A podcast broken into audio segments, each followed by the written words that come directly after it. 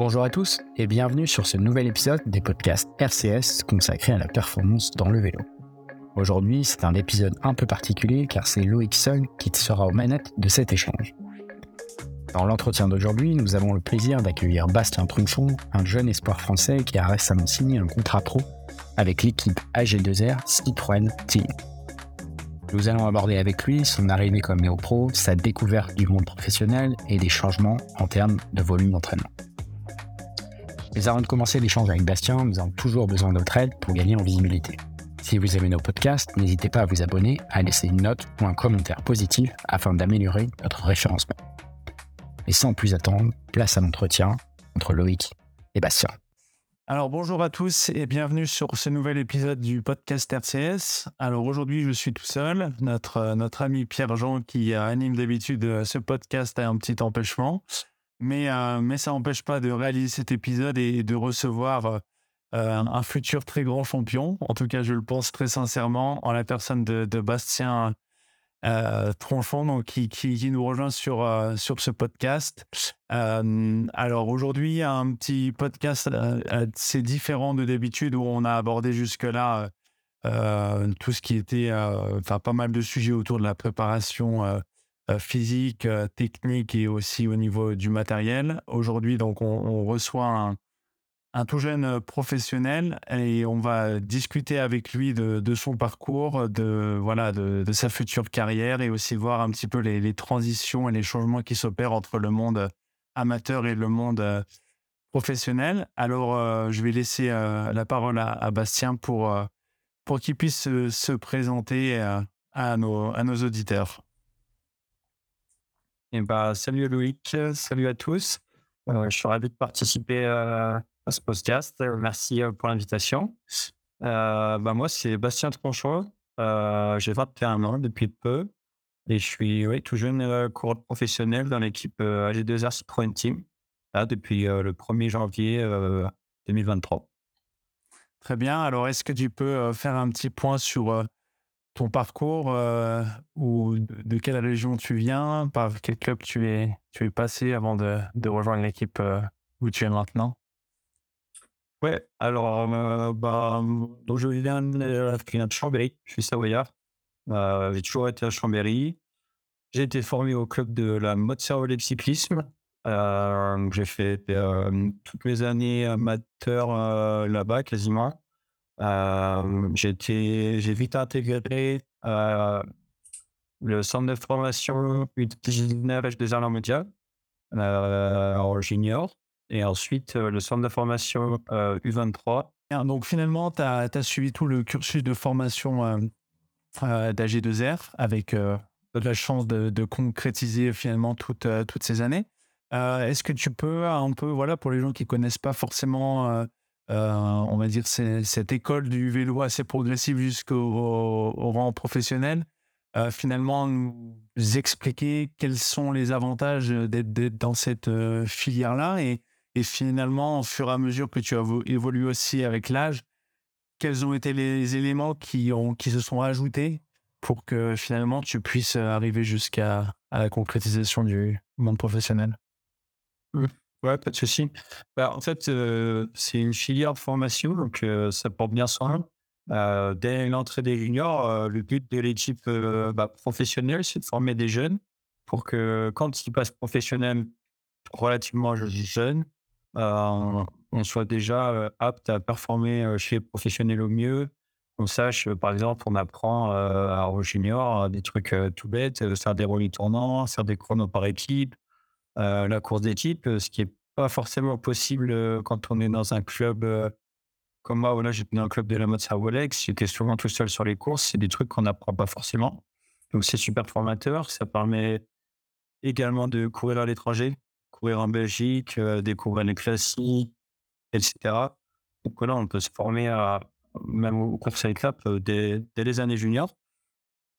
Et derrière, voilà, les, les, talents qui ressortent, ils, il passe la marche supérieure, entre guillemets, avec bah, le centre de formation U23. Donc là, on commence à, vraiment y croire, entre guillemets. On fait cette fois toute l'année avec eux parce que bah, faut savoir que la U19, c'est seulement quelques courses Et les autres courses restent euh, avec notre club d'appartenance. Tandis que les Grand 3, c'est vraiment un club. Donc, on passe toute l'année à courir avec eux. on vit ensemble, la plupart, dans des appartements à la mode Servolex. Donc voilà, on est tout ensemble. C'est vraiment l'idée, c'est vraiment la cohésion. Et voilà, on est toujours dans, ce, dans cet esprit à vouloir nous apprendre le métier, entre guillemets. Mmh. Et, et, voilà, progresser au plus vite et au mieux pour être performant tout de suite chez. Ok. Et du coup, au niveau scolaire, toi, tu as, tu as quoi comme. Bah, ouais, du, du projet de formation aussi, c'est d'avoir un suivi scolaire. il y a beaucoup de coureurs en passant en continental en espoir, mais ils arrêtent leurs études parce qu'ils ont tout de suite un calendrier professionnel. Tandis qu'en restant en centre U19 puis 23, on peut continuer nos études et c'est même un point d'honneur. C'est obligatoire d'être scolarisé. donc voilà, je suis en troisième année de STAPS. Donc voilà, les sciences du sport au Bourget. Donc voilà, je voulais terminer ma licence cette année pour après faire un petit peu de diététique. voilà, donc ça permet toujours d'avoir quelque chose à côté du vélo, pas rester trop dans sa, dans sa zone de confort, entre guillemets, et d'avoir plusieurs projets. Ok, très bien. Et puis, si, en tous les cas, après la carrière, d'avoir quand même quelque chose et ça pour pouvoir tout de suite euh, rebondir. C'est clair. Ok, très bien. alors maintenant, par rapport à, ton profil, est-ce que, est-ce que euh, on peut déjà te mettre dans, dans une case? Comment tu te, qualifierais en, tant que, enfin, chez les professionnels, déjà comme un puncher, plus comme un grimpeur, plus comme un roller Comment tu, comment tu te vois euh, maintenant et, aussi sur l'évolution? Euh, pour l'instant, je sais que je passe partout, mais je pense que mes principales qualités, c'est vraiment le, punch. Ouais. Euh, je, suis, je suis quand même bon grimpeur, mais je sais que je ne serais pas pur grimpeur. Bah, je suis bon rouleur, mais je peux pas. Enfin, je, pense pas que je serai euh, un excellent chronomètre. Mais euh, voilà, je pense que j'ai un très bon punch. Donc, euh, je pense que j'irai vers le punch, mais c'est pas encore totalement décidé. Ok, bon, c'est plutôt une qualité qui permet aussi de, de, de, faire des bons résultats donc, dans, dans les équipes. Ouais, ouais, c'est. Ouais, ce qui est meilleur dans le punch, c'est que c'est souvent différents coureurs qui gagnent. C'est plutôt pas mal pour toujours. Ok. Alors, pour euh, les gens qui ne te connaissent pas, on va, quand même souligner que tu as remporté euh, dès ta première course, je crois, chez les professionnels, euh, une victoire. C'était sur une course par étape. Du coup, tu t'imposes sur la dernière étape, hein, c'est ça? Ouais, c'était des... non, c'était l'avant-dernière étape du Tour de Burgos en Espagne. Ouais, j'ai eu la, la, presque la chance de, de, de remporter la course. C'était vraiment inespéré une course où j'ai vraiment un rôle d'apprentissage et soutenir l'équipe. Et ouais, voilà, pour parler un petit peu de cette course, euh, j'ai été envoyé euh, dans l'échappée pour euh, servir de relais, entre guillemets, dans le dernier col de, de la journée qui, est, qui terminait à 20 km de l'arrivée. Et au final, l'échappée a pris pas mal d'avance. On avait des bons rouleurs. Et j'ai fait une bonne montée. Et on s'est fait rattraper au sommet par euh, des coureurs qui étaient sortis euh, du, du, peloton, donc les meilleurs coureurs de la course. Parce que dans le peloton, c'était la vraie bataille. Donc je me suis fait reprendre au sommet par euh, Pavel Sivakov, Miguel Angel Lopez. Et il restait deux autres rescapés, entre guillemets, d'échappés. Et de là, on a fait ouais, la descente à fond. J'étais déjà très content de me trouver où j'étais. Et en bas de la descente, Pavel a mis avant vis, il a tout le monde. Et je suis le dernier à, m'être accroché, mais j'en avais déjà plein les pattes. donc je me suis accroché ouais, jusqu'à l'arrivée. Et puis derrière, ouais, j'ai fait, fait mon sprint, mais en fait, sans jamais trop penser à victoire, je pensais plutôt à Clément Chancoussin qui était un groupe de derrière, qu'il fallait que je réfléchisse pas que Pavel prenne trop de temps, mais derrière, il fallait quand même que bah, j'essaie de jouer les victoires vu que j'allais pour la gagne.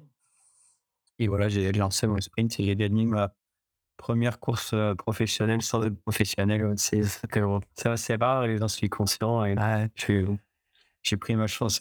Et justement, par rapport à ça, comment, euh, comment quand on est, on est tout jeune comme ça, euh, tu commences maintenant, je pense, à réaliser finalement au fur et à mesure des années que peut-être le rêve que tu avais, si c'était un rêve ou, peut-être pas forcément, mais voilà, de, de passer professionnel. Maintenant, tu vois que ça se concrétise, que tu as les capacités.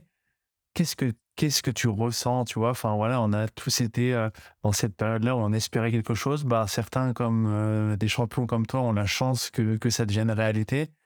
Et, finalement, tu es encore dans cette phase de transition où tu, je pense que tu, tu commences à te dire, OK, je peux faire ces, ces choses-là. Qu'est-ce qui se passe dans, dans, ta tête? Un petit peu Comment tu vois euh, l'avenir aussi? Ouais, c'est. Déjà, euh, à partir du moment où on est stagiaire, c'est incroyable de, de courir juste avec Quand on est dans le peloton et qu'on voit des, des mecs qu'on admirait à la télé et qu'on peut, on potentiellement être fan d'eux, ça galvanise euh, vachement. Et puis, ouais, de savoir qu'on passe professionnel, c'est une chose, mais derrière, il faut, il faut arriver à confirmer. J'ai eu la, chance de, bah, comme j'ai dit, de, de gagner. J'étais dans une année où je marchais vraiment bien euh, après ma fracture de la clavicule. Mais en fait, on, est super content d'être là. Mais à la fois, on se dit, j'ai un contrat, un contrat de trois ans, il faut vite que, que je confirme, que je continue à faire mes preuves. En fait, on est toujours à, fond dans la performance pour, euh, pour toujours se valoriser euh, et, essayer de continuer à pratiquer son, son métier le plus longtemps possible. Quoi. Ouais, Justement, euh, par rapport à ça, alors avec ton staff, tes, enfin, tes entraîneurs, et même toi, tu arrives à avoir une vision où tu te dis, OK, je veux quand même prendre le temps de, franchir les caps step by step, de, faire les choses voilà, assez calmement malgré cette pression, ou alors il y a quand même ce truc où, où tu vas un petit peu plus vite que, que ce que tu aimerais faire? Dans l'idée de passer professionnel, je voulais vraiment. Je trouvais que chez les amateurs, je je stagnais presque après ma deuxième année chez les Espoirs. Donc, je voulais vraiment passer à la marche supérieure en passant chez les professionnels. Mais par contre, euh, je reste vraiment, je pense, humble, entre guillemets, dans le sens où euh, j'ai encore plein de choses à prouver. Et maintenant, sur les courses, euh, l'équipe ne met pas du tout la pression. on, est, on a des très bons coureurs dans l'équipe. Donc, en fait, j'ai presque mon rôle normal de néo-pro. Euh, je suis équipier, je fais mes, je fais mes gammes et j'aurai ma, ma carte sur quelques courses, euh, des petites courses entre guillemets. Euh, donc pour moi, c'est très bien comme ça. L'équipe ne met pas la pression. Moi, je, c'est sûr que j'essaie toujours d'aller chercher la gagne et de progresser au mieux comme je peux en cherchant toujours le petit détail, que, qu'est-ce que je préfère, l'entraînement, etc. Mais non, l'équipe et moi-même, on ne se met pas trop de pression. j'ai un, un, contrat de trois ans et moi, ces trois ans-là, je vais essayer de tirer euh, le maximum quand même. Ouais, trois ans, ça, ça, laisse quand même le temps de, de poser les choses calmement. Hein. C'est pas comme un an ou deux ans où c'est vrai que ça fait un peu. Ouais, ouais c'est ça. Dans, dans, les trois ans, euh, à, la fois c'est piégeux et à la fois c'est bien. D'un côté, on se dit, on a temps d'apprendre, on a le temps d'aller chercher des, des, bonnes classes, etc. Mais de l'autre côté, trois ans, ça peut aller très vite. Ça peut sûr. Euh, une mauvaise saison, si on prend la saison du, du, mauvais pied, ça peut, ça peut vite être terminé. Quoi. Ouais. Très bien. Euh, alors du coup, maintenant, euh, si on parle un peu de, d'entraînement, entre ce que, tu as, ce que tu as pu réaliser du coup quand tu étais espoir euh, est-ce que déjà en espoir, euh, tu étais déjà dans une progression, si on parle là juste en termes par exemple de volume, de charge globale, ou est-ce que tu étais déjà arrivé à un palier où, où voilà, tu, tu maintenais déjà des tasses deuxième année? Et puis finalement, avec les professionnels, quel changement il y a? Euh, et, qu'est-ce, qu'est-ce que ça représente aussi de ce passage entre les amateurs et les professionnels en termes d'entraînement, alors peut-être dans le volume aussi, dans, dans la qualité, euh, les, les, choses un petit peu à travailler, parce qu'on sait que ce sont des courses aussi euh, qui se courent différemment. Oui, bien sûr. Bah, ouais, en termes d'entraînement, euh, c'est ce qui m'a le plus euh, bousculé, entre guillemets. depuis les années cadet, j'ai toujours voulu avoir une progression plutôt lente sur ce qui est des kilomètres, de la charge d'entraînement, etc. Parce que euh, vraiment, c'était des années plaisir. Et depuis que je suis professionnel, bah, c'est un métier. Euh, donc, euh, tout de suite, c'est différent. Et on est vite en stage en Espagne, on est vite, on évite à faire plus de kilomètres en groupe, etc. Les étapes. Donc, euh, sur les kilomètres, moi, c'est ce que j'ai trouvé le, enfin, la plus grosse différence, en fait. Euh, euh, moi, j'étais pas un gros borneur, je le suis toujours pas, mais euh, j'essaie de tendre à faire grossir le moteur et à ouais. les kilomètres pour, euh, pourquoi pas, après, essayer de, de bien figurer sur des grands tours, etc. Ok. Et j'ai vu aussi, là, donc tu partages beaucoup sur tes réseaux. Je trouve d'ailleurs très, très cool de, de, de, de te suivre. C'est vrai qu'on voit certains, certains coureurs sont un peu plus discrets. En tout cas, toi, tu as l'air aussi de, de bien partager. Donc, pour les gens qui, qui te suivent, c'est assez cool. Je vois que tu fais souvent un peu de musculation, renforcement. Alors, tu, fais ça dans, un, dans une optique de prévention de blessures ou, vraiment avec une visée d'optimisation de, tes performances? Euh, et ben, un petit peu des deux. Euh, j'ai eu quelques problèmes la saison dernière de clavicule. Euh, je fracturé la clavicule en mai. Et derrière, j'ai fait toute la saison avec une clavicule en fait, qui était infectée. J'avais une infection osseuse, mais je m'en étais pas aperçu. Et bah, pour faire court, on m'a enlevé la plaque en fin de saison parce qu'il fallait traiter l'infection. Ils m'ont recassé la clavicule en enlevant la plaque. Et après ça, j'ai eu quelques soucis en faisant des sprints, etc. J'avais des douleurs et dans la clavicule et d'un côté du dos. J'ai fait d'une perte musculaire. Donc, j'ai fait beaucoup de, de travail en salle, euh, déjà parce que j'aime ça. Et en plus, du coup, pour régler ces problèmes, euh, ces problèmes lombaires et de renforcement, en fait, de tout ce qui est autour de la clavicule. Donc, je fais les deux. je travaille en prévention pour max habitude et je travaille de la, force et de la force max à la salle pour, pour les jambes. Ok. Du coup, c'est un, travail que tu vas garder aussi toute l'année? Tu as, juste fait ce travail-là à partir de ce moment-là ou tu faisais déjà aussi un petit peu avant quand tu étais. J'en faisais déjà la, la, saison passée, une fois par semaine. là, avec la, la clavicule, ça tend plutôt vers deux ou trois fois par semaine en période de course une seule fois. Mais ouais, je vais garder ça euh, toute l'année. Ok. Et alors maintenant, par rapport à, justement à, tout ça, ces, ces entraînements, euh, etc., est-ce que justement, tu as, on va dire, tu as la, la, spécialité vers laquelle tu t'orientes, du coup, d'être un, profil un peu puncher, déjà, tu as, une vision un peu voilà, un plan euh, sur les prochaines années justement pour développer ces, qualités-là. Est-ce que tu travailles déjà ça très spécifiquement ou alors est-ce que vous avez décidé quand même de travailler des qualités générales et de garder cette, euh, cette euh, spécialisation par des rappels, on va dire peut-être un petit peu plus réguliers Comment, voilà, comment par rapport à ça, enfin, tu, tu, tu vois les entraînements? Ouais, bah, Là, pour l'instant, on essaie plutôt d'élever mon niveau euh, sur tous les points euh, pour euh, bah, concorder avec le niveau professionnel qui est quand même relativement élevé et homogène, bah, de façon à ce que je ne sois pas la ramasse des partout. Mais et après, sur les courses qui me seront plutôt favorables en, en termes de punch, on travaillera ça le, le mois qui arrive. Mais on met pas tellement l'accent sur, euh, sur mon punch d'entraînement tous les jours. Je travaille euh, le seuil comme le sprint, comme le punch. Euh, je travaille, ouais, je, travaille. Ok, ouais. Alors, vraiment quelque chose de général, mon téléphone, ton niveau de jeu et tout. Ouais, mais je pense qu'à l'approche de, de compétition, je pourrais vraiment jouer avec, avec les meilleurs, comme le Tour du Limousin l'année dernière. Je pense qu'il y avait des choses à faire. Et si, à l'approche des courses comme ça, je pense qu'il faut, c'est important de travailler ce, ce petit là Ok. par rapport à, ça, à l'entraînement, est-ce que tu utilises euh, et est-ce que tu aimes utiliser un peu tous les, capteurs qui sont disponibles maintenant? Est-ce que tu fais aussi des séances où tu t'en détaches? euh, comment, euh, voilà, comment tu fonctionnes toi par rapport à ça?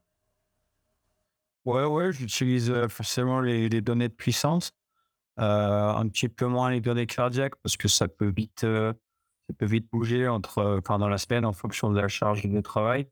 Mais euh, ouais, moi je travaille bah, quasiment toutes mes séances, toutes mes intensités au watt. Et derrière,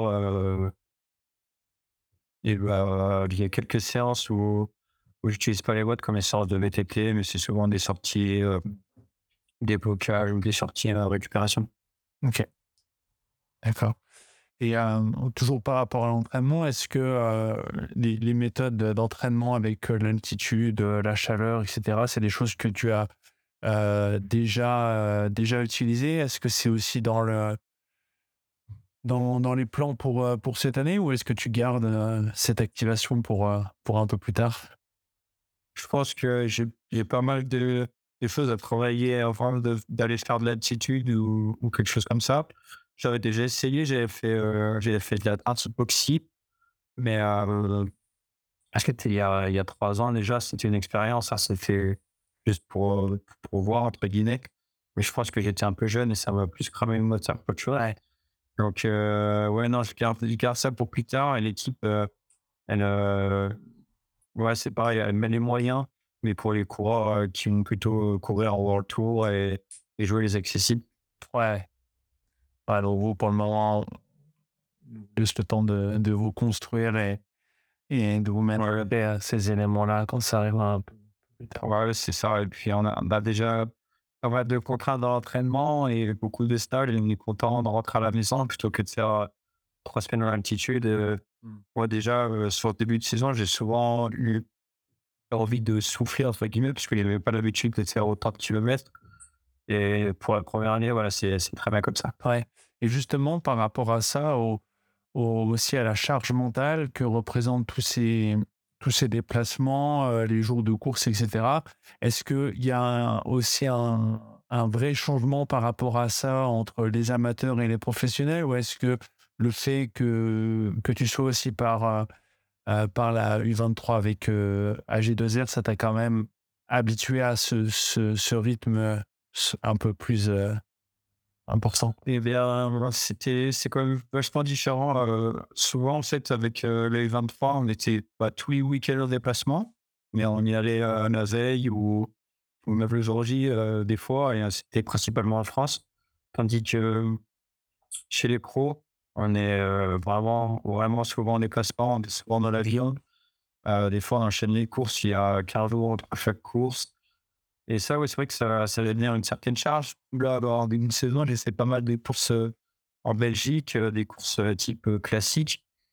C'est des courses où la charge mentale est vachement, vachement élevée. ouais, ça, ça frotte, il faut toujours être concentré, il faut faire attention aux chutes, il faut être placé.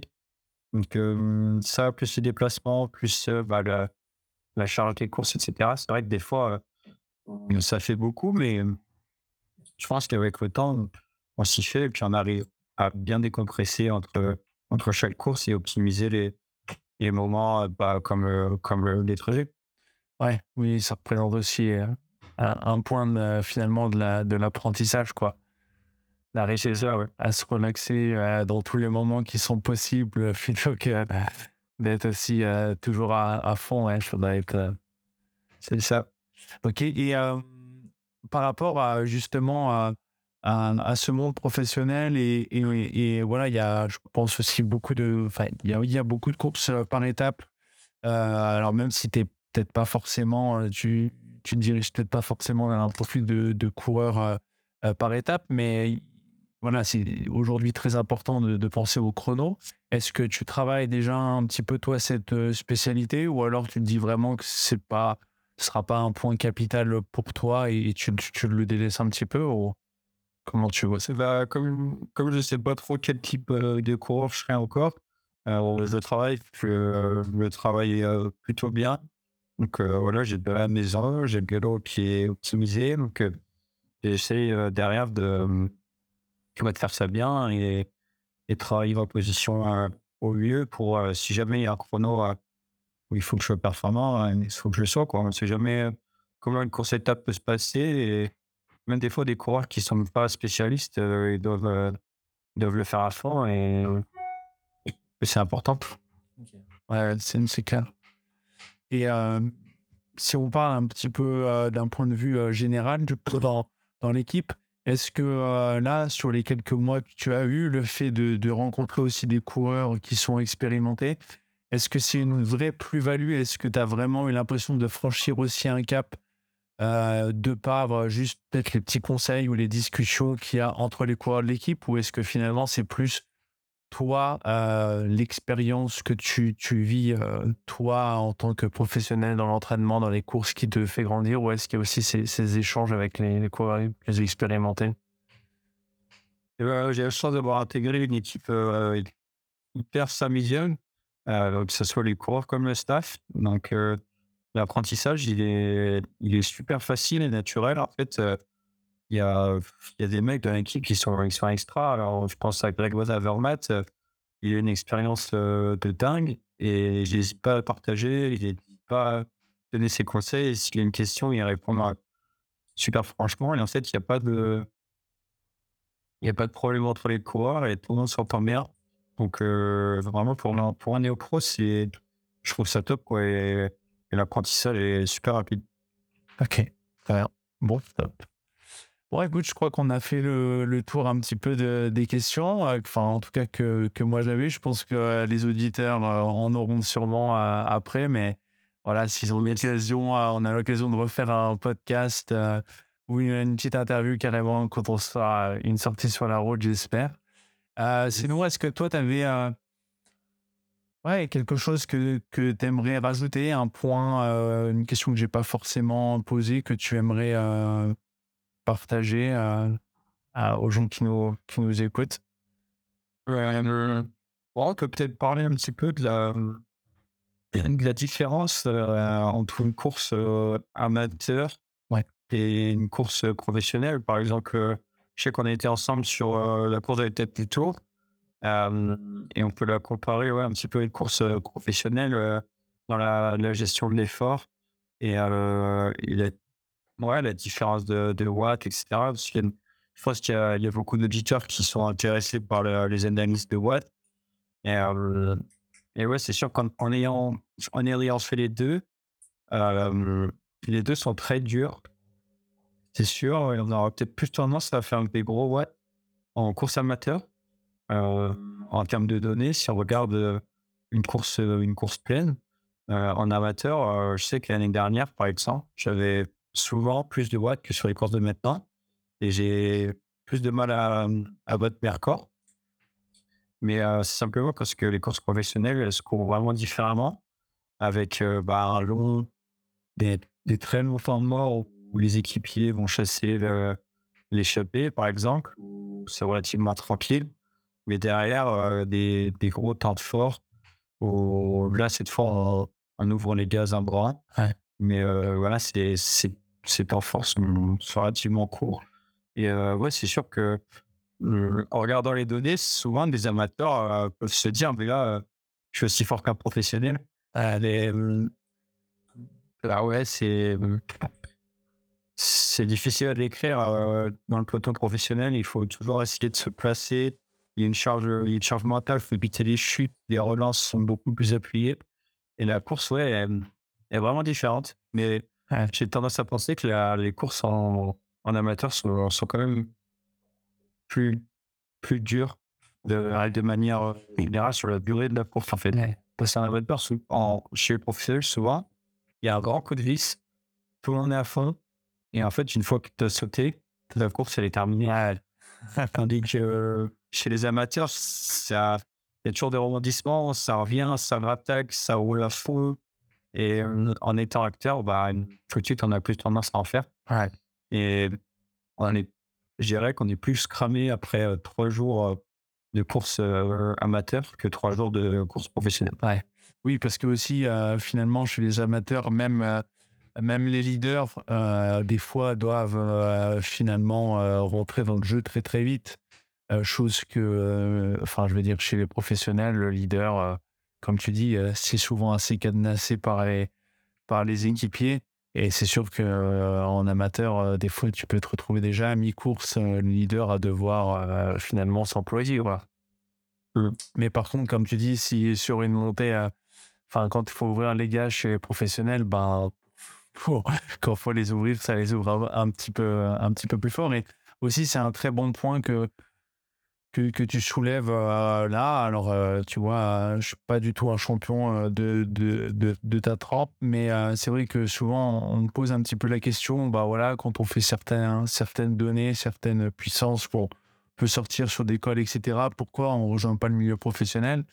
Et il faut vraiment souligner le fait que être professionnel, c'est effectivement avoir une, un gros moteur, des grosses capacités physiologiques à soutenir des watts sur différents temps qui vont être euh, euh, mais c'est aussi se placer euh, dans un flottant et, ça c'est vraiment pas donné à tout le monde de pouvoir frotter sans perdre trop d'énergie, d'être placé au, bon moment quand il faut pouvoir remonter. voilà, si on est plus dans un rôle d'équipier, remonter des, des coéquipiers, etc. Ça c'est vraiment aussi des, qualités qui sont, je veux dire, indispensables. Et c'est être professionnel, c'est pas juste une question de, de temps et de rapport euh, poids-puissance par rapport à un, temps donné. Quoi. Ouais, c'est ça. Ouais, c'est carrément ça. Euh.